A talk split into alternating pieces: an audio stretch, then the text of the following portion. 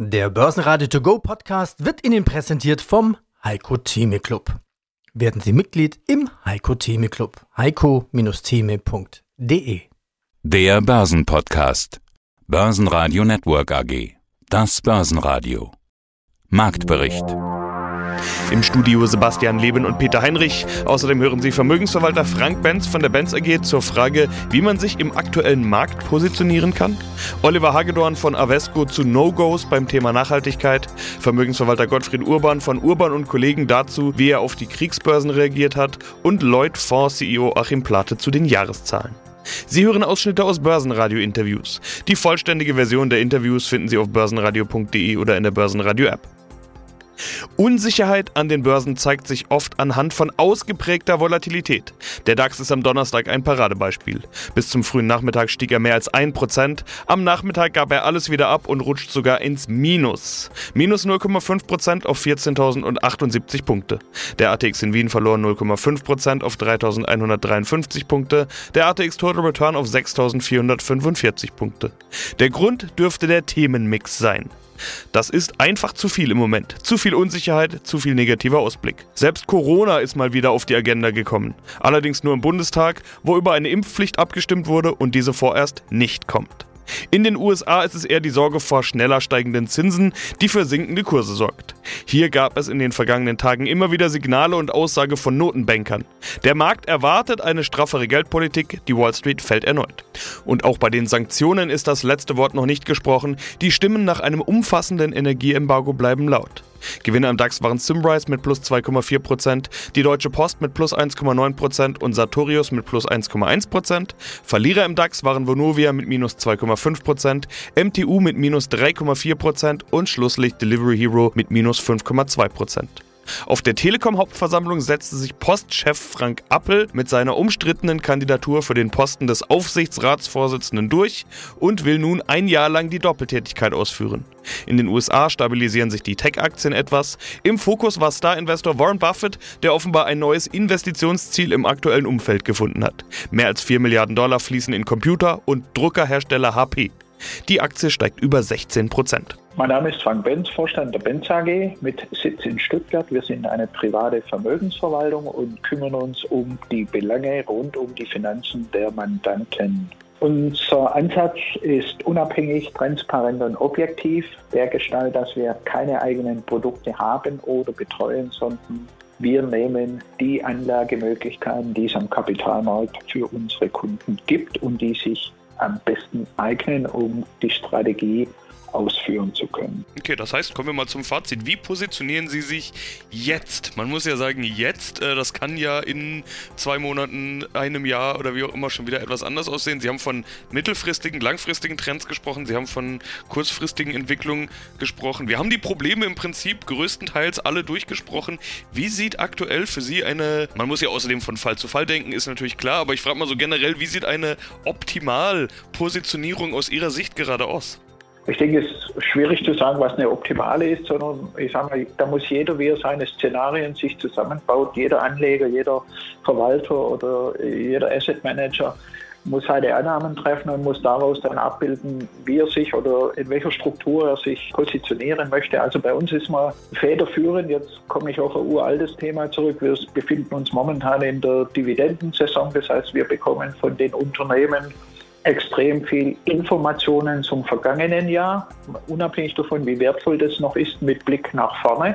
Und wir bekommen parallel dazu schon einen Ausblick in der heute unsicheren oder problematischen Situation nach vorne und damit verbunden auch, wie könnte das Geschäft sich entwickeln und wie könnte dann im Rahmen der Geschäftsentwicklung sich die Ausschüttung für die Aktionäre, nämlich die Dividende entwickeln. Und das sind die Themen, die uns interessieren, unabhängig davon, dass wir sagen, Gewisse Branchen sind bei uns ausgenommen. Das heißt, wenn man jetzt schaut, Ölfirmen werden zu grünen Gesellschaften, egal wie lange die brauchen, bezahlen noch eine vernünftige Dividende, dann könnte man sagen, diese Branche ist substanziell noch wichtig hat eine vernünftige Dividendenausschüttung. Und wenn ich den heutigen Ölpreis anschaue im Vergleich von vor zwei Jahren, dann wird man einfach sagen, diese Branche war wichtig und wird wahrscheinlich, egal was mit Russland momentan passiert, Sie haben es vorher erwähnt, mit Gas respektive Kohle. Kohle aus Russland ist leicht, also relativ leicht ersetzbar, wirkt aber auf der anderen Seite überhaupt nicht kriegshemmend vermutlich, weil es genügend andere Abnehmer gibt, die im Osten von Russland sitzen oder im Südosten,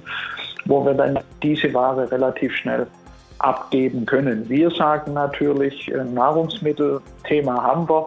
Für uns sind Themen, wo wir im weitesten Sinne, ich sage jetzt einfach mal Pharmabereich aktuell. Es gibt einige Firmen, die schon vor Corona oder wegen Corona gelitten haben. Und für uns ist es letztendlich erstmal wichtig, wenn die nächsten Tage die Dividenden und Hauptversammlungstermine laufen, was kriegen wir für Informationen? Wir fühlen uns in Amerika wohl, weil wir einfach glauben, Amerika hält sich zumindest optisch momentan aus diesem temporären Konflikt heraus was dazu führt, dass die einfach nicht so stark ins Gerede kommen, wenn der Konflikt oder wenn sich die Entwicklung in die eine oder andere Richtung begibt.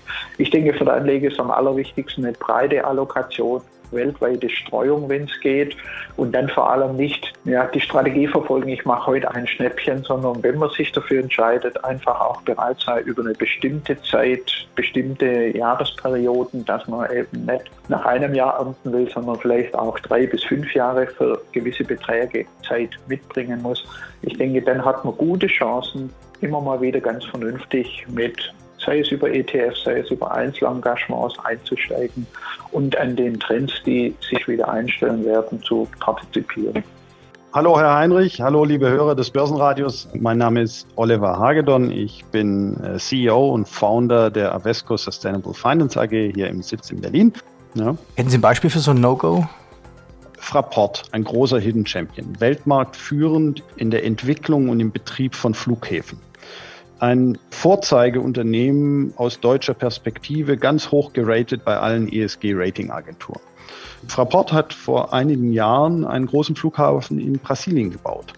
Wir haben über NGOs erfahren, dass es dort zu massiven Landvertreibungen kam von dort lebenden Menschen. Und man einfach, sagen wir mal, Dinge gemacht hat, die bei uns gar nie möglich wären, weil wir einfach andere Rahmenbedingungen haben. Wir haben das Unternehmen damit konfrontiert, haben darüber gesprochen.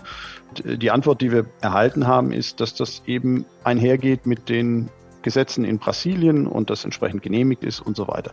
Das ist nicht unser Verständnis von Nachhaltigkeit. Also wir wollen schon gerade Hidden Champions sind ja global aktive Unternehmen. Das ist nicht der Mittelständler, der nur in Anführungszeichen in Deutschland unterwegs ist, sondern diese Unternehmen sind oft in mehr als 100 Ländern der Welt unterwegs. Und die Erwartung ist, dass sie sich in diesen Ländern genauso verhalten, wie sie sich zum Beispiel in Deutschland verhalten. Also hier Saubermann und woanders Schmutzfink, das kann es nicht sein. Gutes und das Beispiel. ist dann ein Grund, sage ich mal, sich auch zu verabschieden von einem Unternehmen und es dann eben nicht mehr im Portfolio zu haben. Hagedorn, ich bedanke mich schon mal vorläufig mit Blick auf die Uhr. Hätten Sie vielleicht noch ein zweites Beispiel, Ihre Investments der Hidden Champions mal multipliziert quasi mit Hidden Nachhaltigkeit? Ja, dann bringe ich jetzt doch nochmal mein Lieblingsbeispiel. Wir beide, wir sehen uns gerade, weil Zoom das möglich macht. Wir beide haben ein Hemd aus Baumwolle an. So ein Hemd aus Baumwolle ist ökologisch ein großes Problem. Sie brauchen 2750 Liter Wasser für ein Hemd. Sie brauchen sechs Quadratmeter Anbaufläche. Und Sie müssen sich vorstellen, obwohl die Baumwollproduktion gerade mal ein Vierzigstel der weltweiten Fläche für landwirtschaftliche Nutzung beansprucht, entfallen 25 Prozent aller weltweit ausgebrachten Pestizide auf die Baumwollproduktion. Jetzt gibt es einen Hidden Champion aus Österreich, der produziert holzbasierte Fasern. Das ist die Firma Lensing. Und diese Fasern können Sie heute schon kaufen in Hemden. Sie werden Lensing nicht kennen oder auch nicht Tencel, aber äh, Sie können Produkte kaufen. Und der Unterschied ist, für so ein Hemd aus holzbasierter Zellulose, was sich übrigens sehr gut anfühlt, auch gut trägt, ich habe selber welche, brauchen Sie gerade mal 140 Liter Wasser, 0,6 Quadratmeter, also ein Zehntel der Anbaufläche. Und Pestizide finden überhaupt keine Rolle. Und das ist das, was wir einen strategischen Nachhaltigkeitsvorteil nehmen. Letzter Satz dazu. Geht Lansing deshalb heute und jetzt durch die Decke? Mit Sicherheit nicht.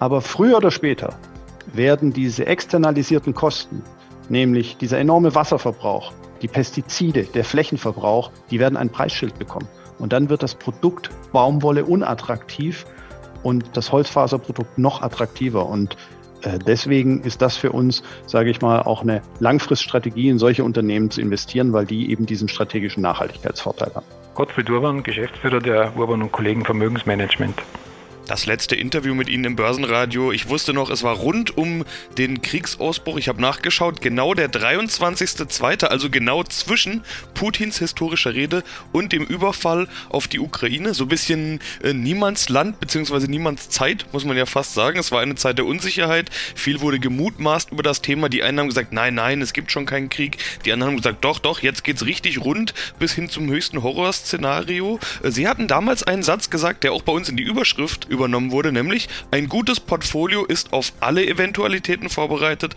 auch darauf, dass nichts passiert. Es ist ja nun nicht nichts passiert, sondern Krieg, Sanktionen, Kurseinbruch. Waren Sie denn auf alle Eventualitäten vorbereitet? Naja, also ich habe das auch nicht gesehen, dass es hier diesen Angriffskrieg gibt. Allerdings waren wir im Vorfeld äh, schon so aufgestellt, dass das Thema Zinswende, das Thema Inflation für uns ein wichtiges Thema war, das wir im Portfolio schon umgesetzt haben.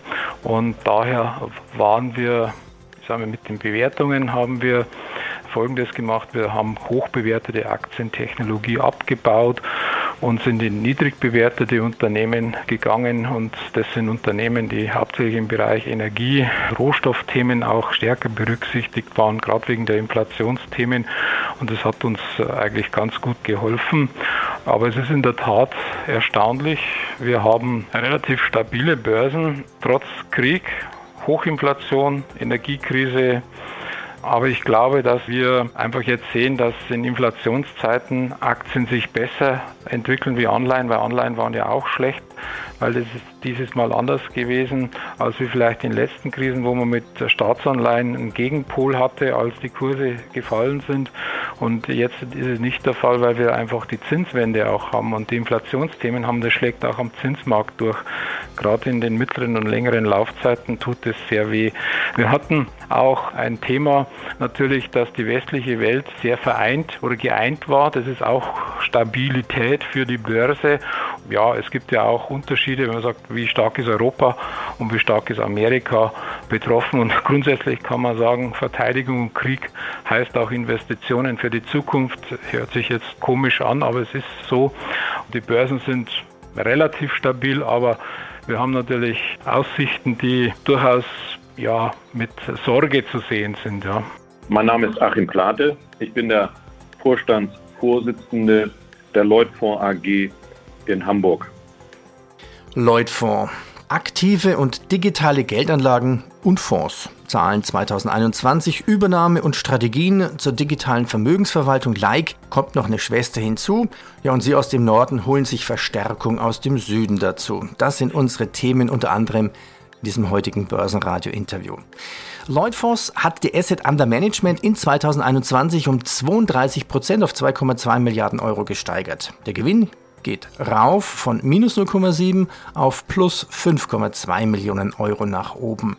Dieses Wachstum, war das 2021 alles noch organisch vor den Übernahmen, die wir gleich noch im Detail besprechen? Genau. Die Zahlen, die Sie gerade geschildert haben aus unserem Konzernabschluss, beziehen sich noch auf die Lloydfonds AG ohne die Akquisition der Bayerischen Vermögen Holding AG in München und auch ohne die Beteiligung an der Groni GmbH in Berlin.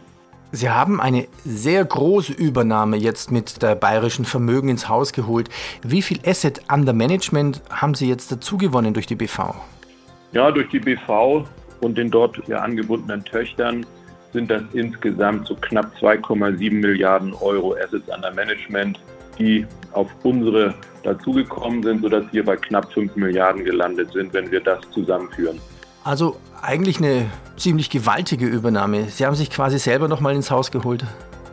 Ja, das Entscheidende bei der, dieser Transaktion ist allerdings nicht so sehr die äh, schiere Größe, sondern der Inhalt, den wir auch dazu bekommen haben. Die Bayerische Vermögen hat nämlich, wenn man so will, einerseits die klassische diskretionäre Vermögensverwaltung. Da werden immerhin 2700 Kunden betreut. Aber auf der anderen Seite mit der Tochter MSI Asset Management auch ein sehr starkes institutionelles Geschäft, wo langjährig mit, mit sehr, sehr gutem Track Record institutionelle Kunden bedient werden. Und in dem Bereich waren wir bei der Leutfonds AG noch nicht so breit aufgestellt, sodass es hier auch inhaltlich eine Verbreiterung unseres Angebotsspektrums gegeben hat. Mhm. Welche Kundengruppen genau bringt jetzt die BV mit? Ja, da kann man tatsächlich sagen, im institutionellen Bereich, das, was man sich so wünscht, also sehr breit aufgestellt von, ich sage jetzt mal, Banken mit, mit Eigenanlagen, Stiftungen, Vermögenswerke, Pensionskassen, größere Family Offices, aber auch äh, größere Unternehmen. Also eine sehr breite Aufstellung im institutionellen Bereich. Das sind so insgesamt um und bei 70 äh, größere Kunden, die wir dort haben. Börsenradio Network AG Marktbericht Der Börsenradio To Go Podcast wurde Ihnen präsentiert vom Heiko Theme Club. Werden Sie Mitglied im Heiko Theme Club. heiko-theme.de